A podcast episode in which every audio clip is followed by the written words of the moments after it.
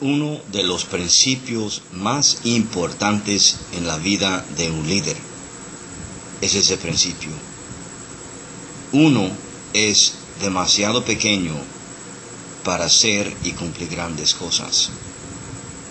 Cuando nosotros como líderes entendemos la importancia que tenemos en el uno y el otro, empezamos a trabajar de otra forma.